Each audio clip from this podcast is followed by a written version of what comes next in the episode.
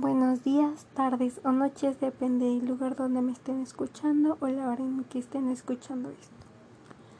Hoy les hablaré de un libro que me gustó mucho que se llama Espanto en las alturas.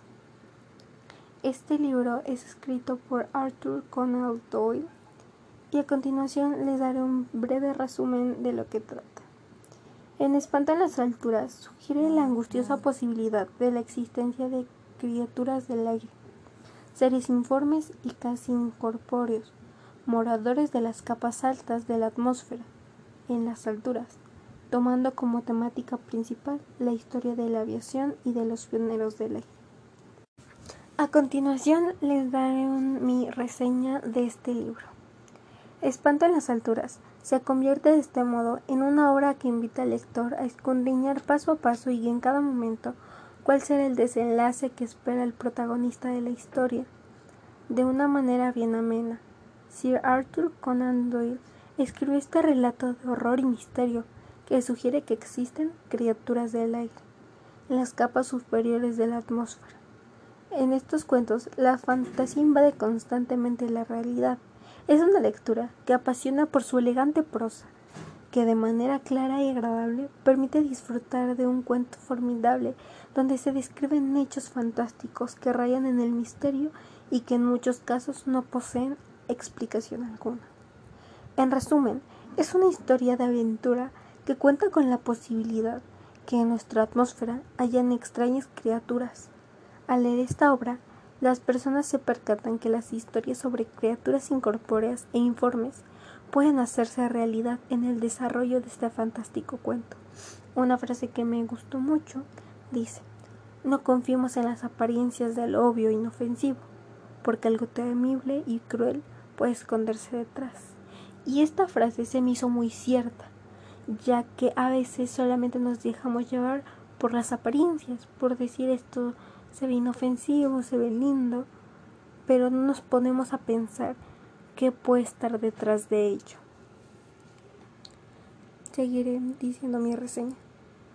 En este relato Doyle se encuentra un manuscrito incompleto donde su protagonista narra todo cuando acontece en su viaje en busca de una particular selva en las alturas, más cercano de la fantasía que el terror. Doyle crea un asombroso universo en las nubes y nos regala seres de colores, texturas y formas imposibles. Pese a contener un buen ramillete de tecnicismos de aviones y motores, la prosa es ligera y te mantiene del vilo, raro y diferente por el escenario. Lo mejor del relato, sin duda, está en la descripción de los seres encontrados. El mismo autor que escribió Espanto en las alturas es el mismo autor que el de Sherlock Holmes y es muy conocido. Por ello me llamó la atención este libro.